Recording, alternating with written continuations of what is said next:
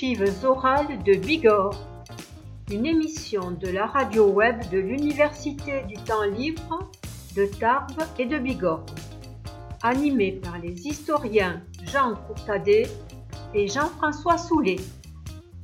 Une plongée dans l'histoire récente de la Bigorre au travers de témoignages enregistrés il y a plus de 30 ans.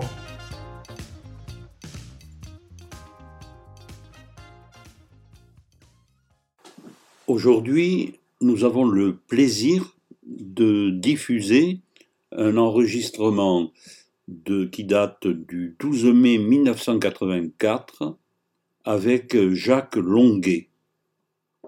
Jacques Longuet, qui était né en 1930 à Cotteret et qui est décédé en 2000 à Tarbes, euh, était euh, un homme euh, extrêmement complet, puisque nous le trouvions à la fois comme journaliste, comme homme politique et comme historien aussi, bien sûr. Comme journaliste, il avait travaillé et il avait débuté comme ouvrier typographe à Bordeaux, chez dans le, groupe Sud-Ouest, puis il était devenu journaliste chez Sud-Ouest, à Lourdes notamment, puis ensuite il était entré dans le groupe de la Dépêche et de la Nouvelle République, où il devait faire l'essentiel de sa carrière. Mais c'est également un homme politique, euh, très fidèle au général de Gaulle, qui donc a été à un moment donné responsable sur le plan départemental euh, du RPR. Euh, il avait été tenté par la politique. En, 1983, avec Jean Journet, il est en tête de liste de l'opposition aux élections municipales de Tarbes. Mais c'est aussi un historien, un chroniqueur, euh, qui avait commencé par écrire Passeport pour la Bigorre, un vrai best-seller, euh, dans les années 70, qui a été plusieurs fois réédité. Et ensuite, il avait fait de très nombreux ouvrages sur l'histoire de la Bigorre, notamment ses chroniques.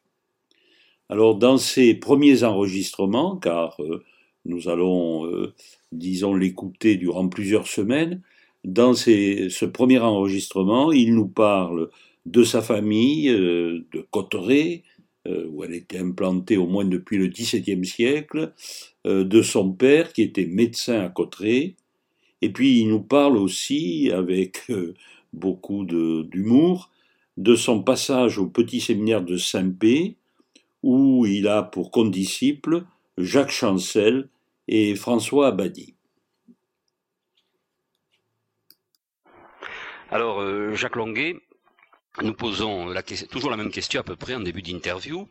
Euh, nous demandons simplement aux personnalités que nous interrogeons de faire leur propre psychanalyse, c'est-à-dire de chercher un petit peu dans leur passé euh, si, d'après eux, euh, il y a eu des influences déterminantes, soit dans leur famille, soit dans leur éducation, qui pourraient expliquer à la fois le choix de leur carrière politique et leur engagement aussi.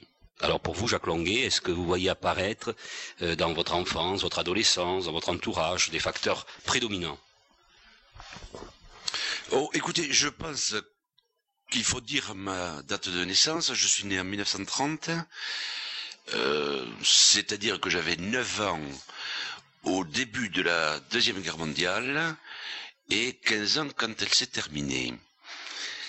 Euh, je pense que quelque chose qui a dominé mon enfance, non pas que j'y ai participé, puisque j'étais un gamin, mais ce qui a dominé mon enfance, c'est quand même la Deuxième Guerre mondiale, au plan émotif d'abord. Euh, j'avais à l'école appris que la France était un très grand pays. Euh, sur les cartes murales, sur les planisphères, euh, tout l'empire colonial français apparaissait en violet. Ça faisait des très très très grandes taches euh, sur le globe. Pour moi, la France était un pays très important. c'est un pays qui avait donné des savants, parce que vous savez que dans les écoles françaises, quand il s'agissait d'invention, on parlait par exemple à propos de TSF, on parlait de Branly, on ne parlait pas de, de Hertz, on ne parlait pas de Marconi. Enfin, on avait tout à fait conscience que la France était la puissance civilisatrice, que c'était à la fois la force et l'intelligence de l'univers. Mais alors, 1940, quand vous découvrez que cet appareil s'effondre, alors bien sûr, à l'époque, ce n'est pas dans, ces termes-là que je l'ai ressenti, mais des mots comme la France dépose les armes, comme euh, l'armistice est signé, euh, les premières photos qui ont passé dans les journaux des Allemands euh, sous l'art de triomphe, et alors en, en, 1942, en novembre 1942, et là le souvenir est très précis, les deux premiers Allemands que j'ai vus à Lourdes devant ce qui est qui est devenu et qui n'est plus le cinéma majestique. C'est un effondrement, c'est quelque chose qui, qui, qui vous fait mal, qui, qui vous fait du chagrin. Alors il y a ça qui, a joué sur le plan émotif, et euh, d'autre part, je pense que la deuxième guerre mondiale a été aussi un des instants, je n'ose pas dire le dernier instant, où on avait l'impression que le monde était dominé par des personnages à très forte structure. Euh, L'Allemagne c'était Hitler, l'Italie c'était Mussolini, euh, les États-Unis c'était Roosevelt, la Grande-Bretagne c'était Churchill, même l'Espagne c'était Franco. Alors il y avait des personnages très euh, dominants et on avait l'impression, on avait l'impression, et finalement l'histoire a confirmé que, que c'était exact, que les rapports entre pays étaient finalement beaucoup plus des rapports euh, caractériels entre les personnages qui dirigeaient ces pays que euh, des, contingences beaucoup plus euh, économiques ou stratégiques. On a cette impression. Alors, si vous voulez, de cette époque, je, conserve, et je crois que je l'aurai jusqu'à la fin de mes jours, l'impression que des hommes, des, hommes, c'est-à-dire des personnages, agissent sur le destin je ne crois pas tellement à la collégialité, je crois à l'homme. Alors, ce qui est vrai pour la conduite des, événements de la Deuxième Guerre mondiale, euh, l'était aussi pour l'industrie. Euh, nous roulions à l'époque dans des voitures qui s'appelaient Renault. Renault, c'était Louis Renault qui avait inventé la, euh, sa voiture, qui, qui, avait mis au point le moteur, la boîte de vitesse, la, la carrosserie, les transmissions et tout. Euh, Citroën, c'était André Citroën. On avait l'impression qu'il y avait des, des personnalités qui faisait avancer. Mais c'était vrai aussi pour le journalisme. Euh, les grands reporters, c'était à l'époque Albert Londres, c'était Kessel. Bon, c'était des gens euh, qui existaient. Euh, maintenant, on a l'impression d'une plus grande confusion, d'une dispersion de la responsabilité.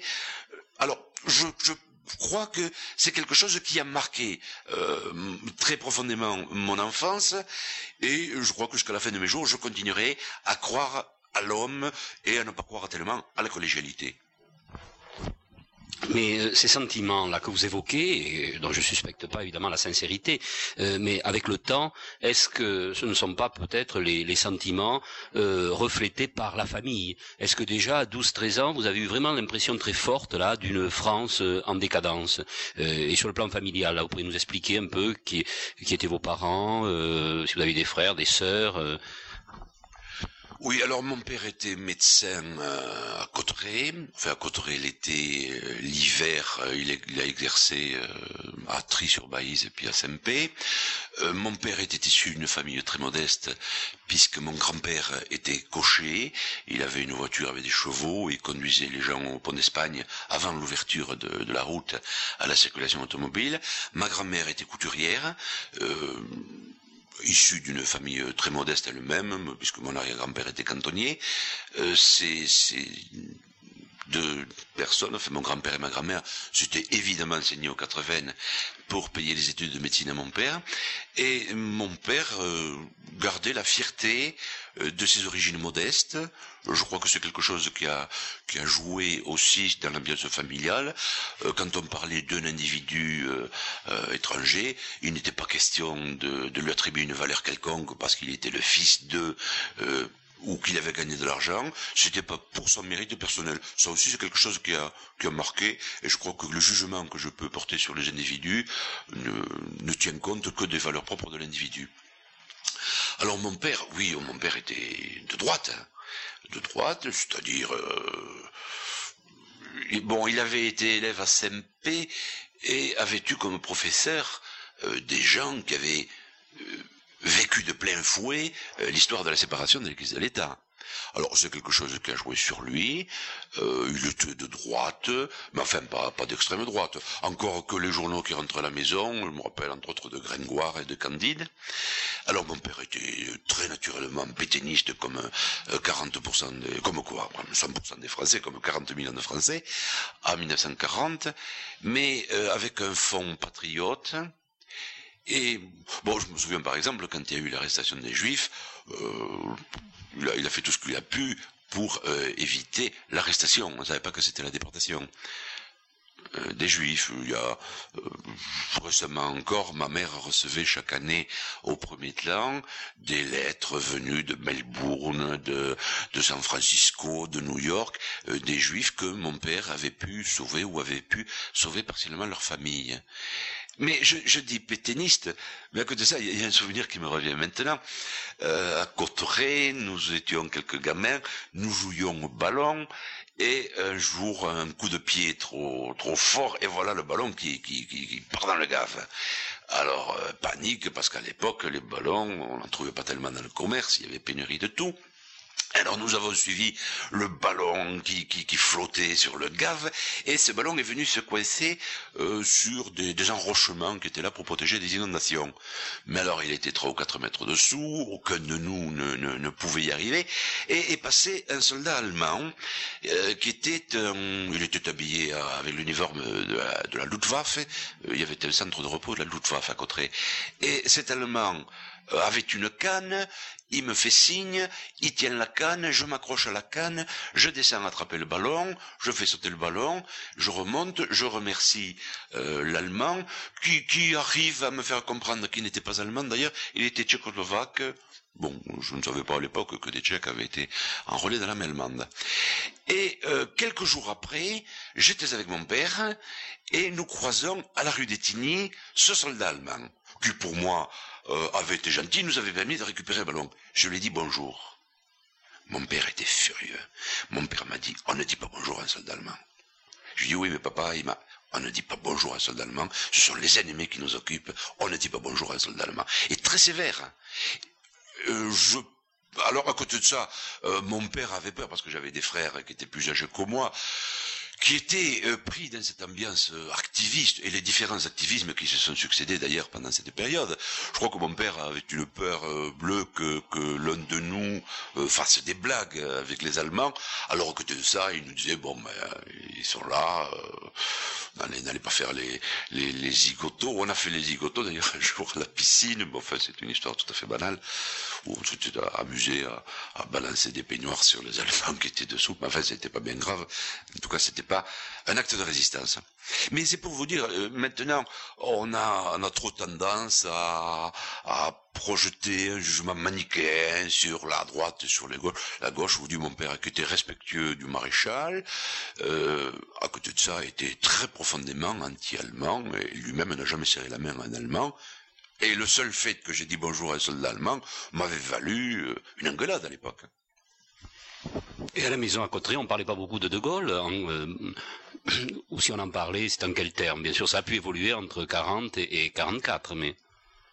Oui, non, à la maison on n'en parlait pas. Mais alors il y a, des faits très amusants. Euh, bon, il se trouve que, l'hiver, euh, je, vivais avec ma grand-mère, et à côté de chez ma grand-mère vivaient deux vieilles filles, demoiselles Cassou.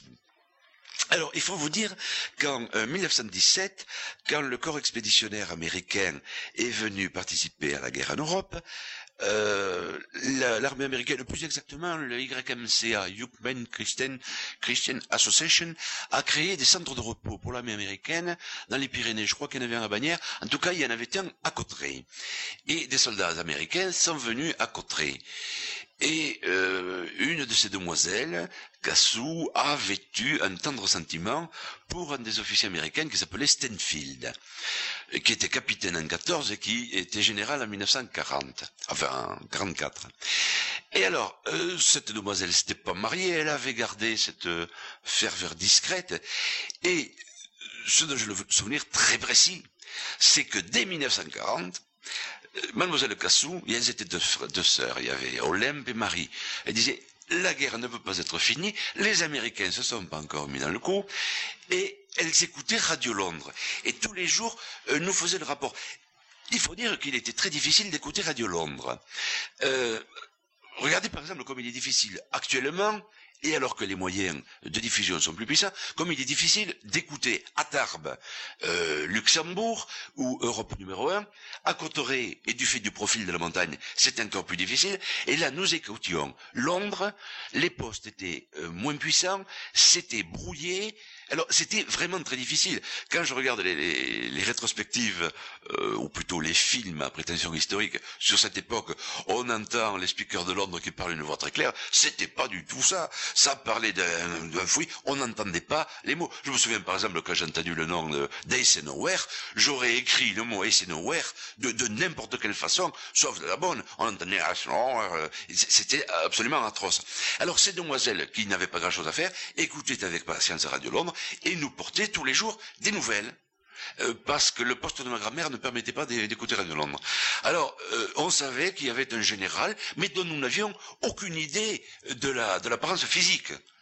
Euh, de Gaulle aurait été petit et barbu ou grand et gros. On n'en avait aucune idée. Les premières images qu'on a eues de De Gaulle, c'était à la Libération. On n'avait aucune idée. Alors il y a, oui, euh, progressivement, euh, il, faut, bien dire que le retournement progressif de l'opinion des Français a été quand même très lié au succès euh, des armes alliées. Vous savez, là aussi j'ai encore des souvenirs très précis la campagne de Grèce, on n'en parle plus beaucoup maintenant, mais la campagne de, Grèce a été suivie de, progression de la part des, Grecs et des Anglais, puis de retrait, puis de reprogression. Eh bien, euh, je me souviens, mais au collège suivant le succès des Anglais ou au contraire le retrait des Anglais, ce n'était pas du tout les mêmes chansons qu'on chantait euh, pendant la gymnastique. On chantait à l'époque des chansons euh, plutôt patriotiques dans la gymnastique. Eh bien, suivant le succès des armes d'un côté ou de l'autre, euh, c'était ou Maréchal nous voilà, ou vous n'aurez pas l'Alsace et la Lorraine. Mais euh, Amouroux raconte assez bien cette progression Hein, des 40 millions de pétinistes à, la libération, mais euh, ça a été beaucoup plus saccadé et avec un peu des allers-retours. Et même dans les individus euh, qui commentaient l'actualité, on s'aperçoit des individus, euh, je ne pas un instituteur, mon instituteur, M. Vergès, il y a quelque chose qui m'a qui m'avait beaucoup frappé, c'est quand Hitler a attaqué le 23 juin 41, a attaqué l'Union soviétique.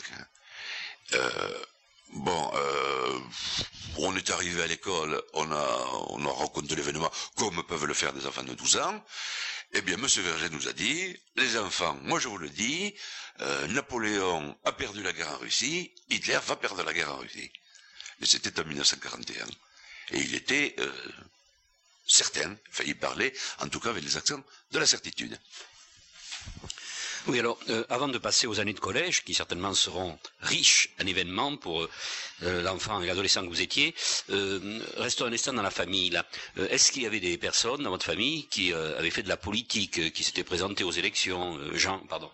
Je crois que votre père a été conseiller d'arrondissement. Oui, il a été conseiller d'arrondissement à Bagnères, parce que vous savez que entre 1922 ou 23 et 1942, l'arrondissement d'Argelès a été supprimé, ce qui fait que les élus de la montagne se réunissaient à Bagnères. Il y a une photo d'ailleurs que je passe dans un bouquin à apparaître prochainement, euh, où on voit euh, tous les conseillers d'arrondissement photographiés devant cet immeuble très art déco qu'est le musée de Bagnères.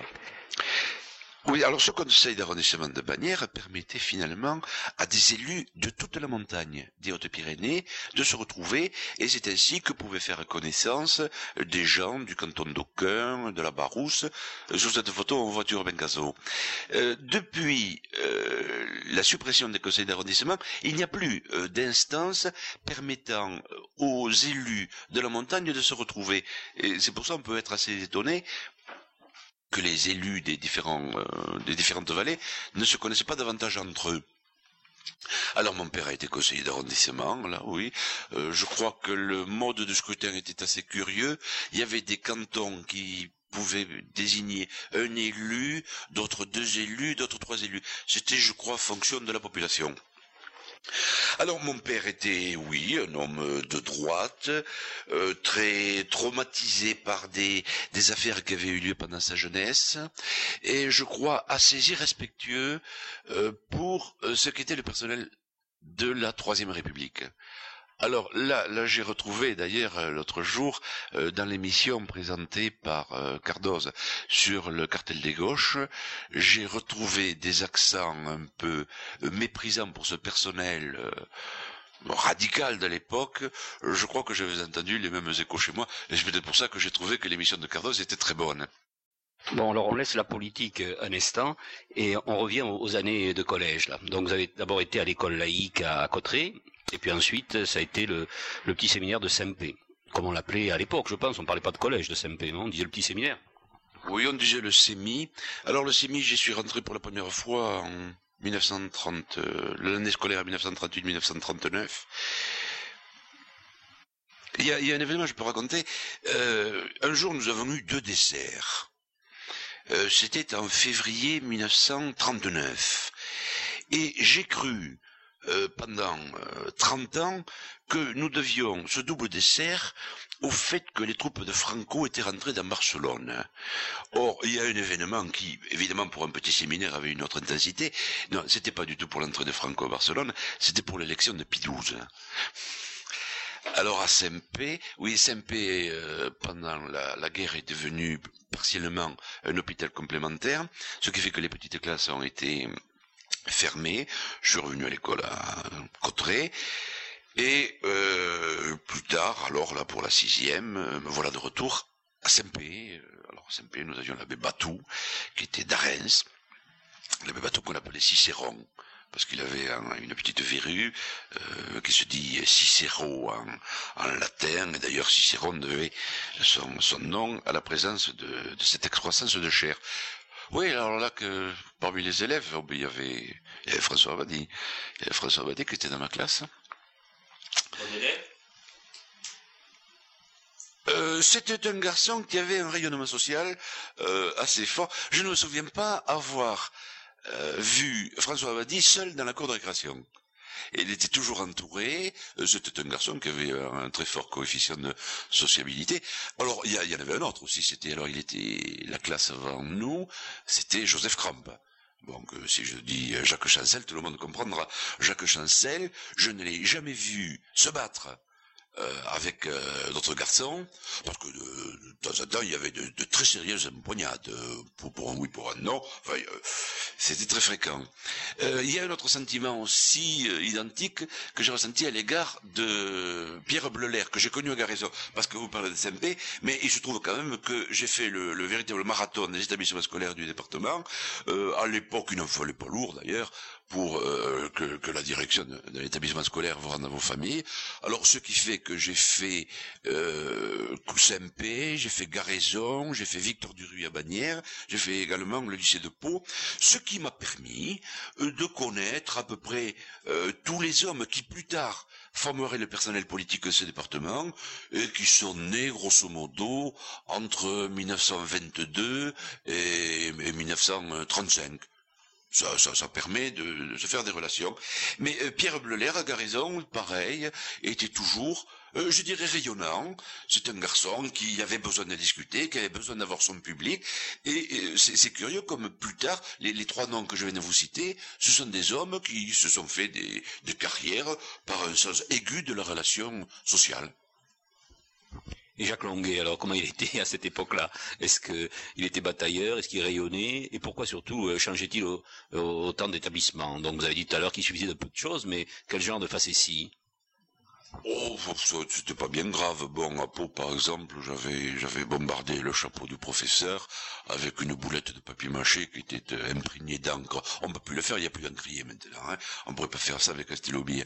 Non, ce, n'était pas bien grave. Mais, euh, bon, vous avez tout à l'heure prononcé le mot de, psychanalyse, ça, ça, se livrait à la psychanalyse. Euh, je, pense que les événements dont je vous ai parlé m'ont quand même assez profondément troublé euh, pour euh, mettre en cause finalement euh, tout l'appareillage social comme était autour de nous. si vous voulez, ce n'est pas sans trouble euh, qu'on peut euh, voir des professeurs vous faire chanter Maréchal nous voilà, alors qu'on sait pertinemment qu'ils écoutaient la radio anglaise la veille.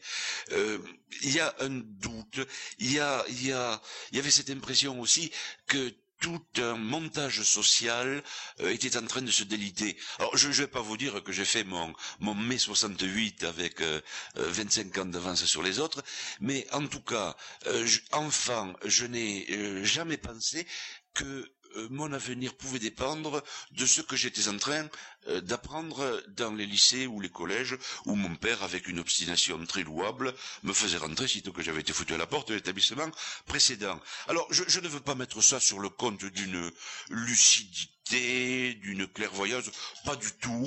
Euh, mais pour moi, je n'avais euh, pas tellement d'intérêt pour l'étude. Il y avait des sujets qui me passionnaient, alors là je dévorais les bouquins.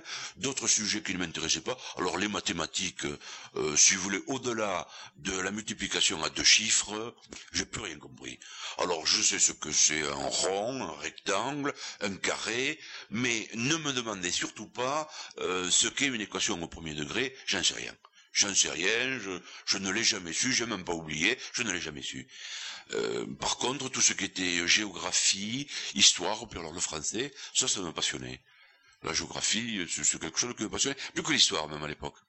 Et ce qui m'a donné le, goût de voyager plus tard. Alors tout à l'heure, vous évoquiez vos compagnons de collège.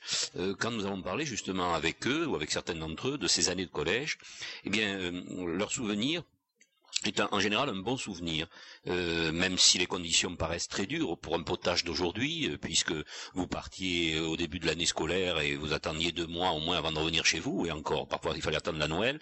Bref, euh, toutes ces conditions étaient assez bien vécues, semble-t-il, que ce soit à Garaison, à Saint-Pé ou ailleurs, et le, fait que vous soyez coupé de vos familles n'avait pas l'air de peser beaucoup. alors est-ce que vous avez vécu les choses ainsi euh, parce que c'est quand même dur pour un enfant, enfin c'est dur, je m'exprime comme on s'exprime en 84, hein, euh, de, vivre coupé ainsi de, sa famille. Oui, mais alors, euh, ce cas, ça nous a quand même blindé pour le restant de nos jours. Hein. Alors, il y a une, des conditions qui, qui était quand même très présente, c'était la pénurie alimentaire, euh, nous mangions mal, euh, nous avions faim, euh, nous mangions de ces choses, je me souviens par exemple de ces, sardines marinées qu'on était obligé de prendre avec les doigts parce qu'elles étaient réticentes au couteau et qui nous donnaient sur les doigts une odeur c'était le vendredi que nous avions ça, et le vendredi après-midi, il y avait les compositions. Pour moi, le souvenir des compositions est toujours lié à cette odeur de, de sardines.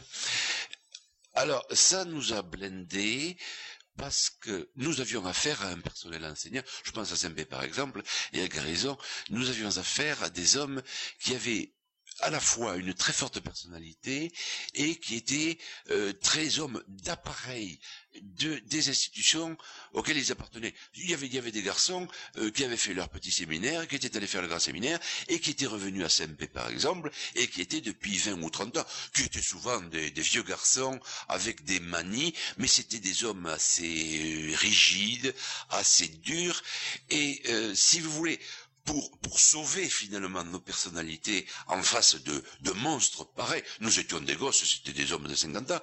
Euh, nous étions condamnés à cultiver des solidarités très fortes entre les, les jeunes individus. Évidemment, euh, j'explique ça avec des, les, les mots d'un homme de 50 ans. À l'époque, Mm, c'était beaucoup plus instinctif. Alors euh, là où je me suis rendu compte que ça, ça nous avait blindé, c'est que par exemple au service militaire, je me suis retrouvé dans une caserne de Bregenz en Autriche, au bord du lac de Constance. C'était une caserne de type prussien, et euh, les, les, premiers jours où j'étais là, avec les, les garçons qui, qui, étaient recrutés, bon, j'étais étonné de voir ces garçons tristes, il y en a qui pleuraient, et j'ai dit mais qu'est-ce qui se passe? Oh ben oui, mais on n'a pas de nouvelles de nos parents, mais oui, mais c'est triste. Mais moi je trouvais que la vie de caserne, par rapport à Saint-Pé, c'était l'Eldorado.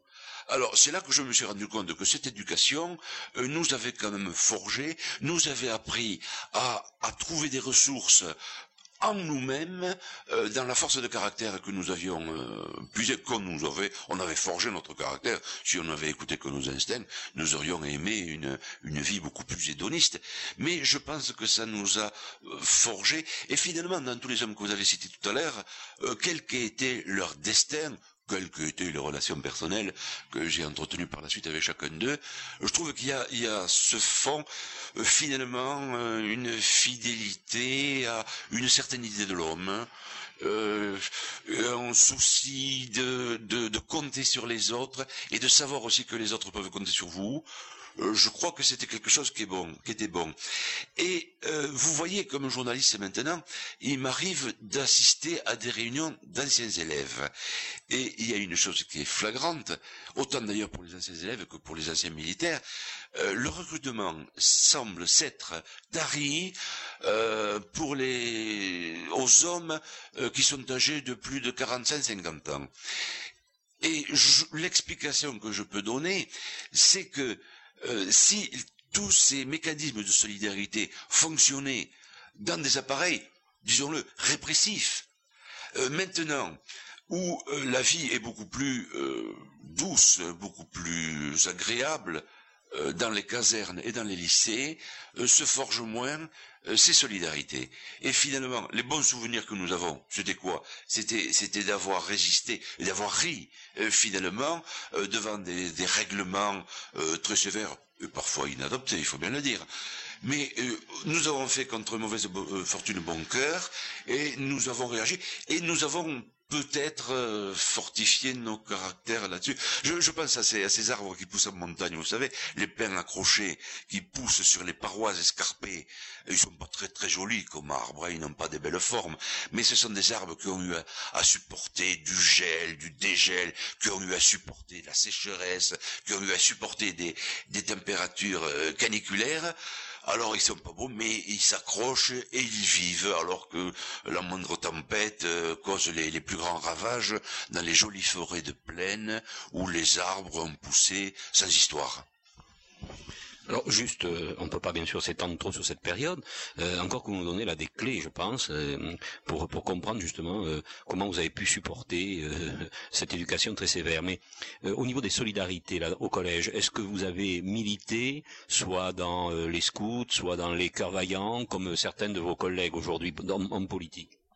Non, non, non, alors là, oui, c'est le paradoxe. Euh, non, pas dans les scouts, parce qu'il fallait être sage pour aller chez les scouts, euh, ni dans les, oh, c'était pas les carvaillants, dans les croisés. Oh là, les croisés, il fallait, il fallait être pieux. Je n'étais pas particulièrement pieux.